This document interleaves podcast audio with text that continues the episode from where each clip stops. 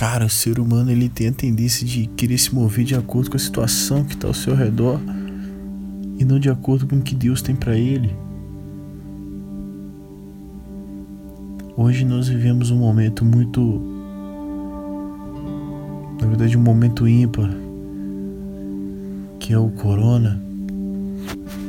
Muitos de nós temos apostado nas circunstâncias que nos foram impostas e não temos apostado, não temos confiado em Deus. Cara, quantos sonhos, quantos projetos esse coronavírus matou. Você tem noção disso? Quantas empresas que seriam abertas, quantos sonhos que Deus plantou no coração de muitas pessoas. As pessoas se depararam com esse, com esse corona, com esse problema ou com essa crise. E essa pessoa simplesmente enterrou o sonho que Deus colocou. O que Deus coloca para você não tem corona que impede. O que Deus sonhou para você não vai ser o corona que vai impedir, não vai ser uma crise que vai te impedir, não vai ser o dólar a sete reais que vai te impedir. Cara, não é isso. Se Deus planejou para você, Ele é fiel para cumprir o seu sonho baseado em Deus, o sonho que Deus te deu, aquilo que Deus desenhou para você.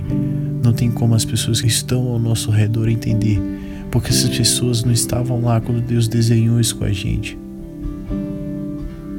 E pode ser a pessoa mais próxima que seja, pode ser seu pai, seu amigo. Eles não vão entender porque eles não estavam lá quando Deus desenhou para você, quando Deus desenhou com você. Nós temos que entender que através dessas, dessas crises que a nossa fé ela é exercitada. Cara, Daniel sempre se mostrou um homem de fé, mas a fé dele foi realmente efetiva a partir do momento que ele foi jogado numa cova. José foi a mesma coisa. Durante todo o seu caminho, todos os lugares que ele passou, ele tinha a fé de que Deus tinha algo para ele. Não era ali o destino dele.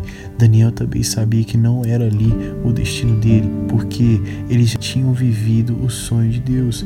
Eles já tinham tido uma previsão daquilo que Deus tinha para eles através do relacionamento com o próprio Deus, a ponto que você vai entender aquilo que Deus tem para você. E ao você se deparar com uma crise, com um corona, com uma doença, com o que seja, você vai entender que não é aquilo, não é o seu final, aquilo só é uma fase e você vai vencer essa fase.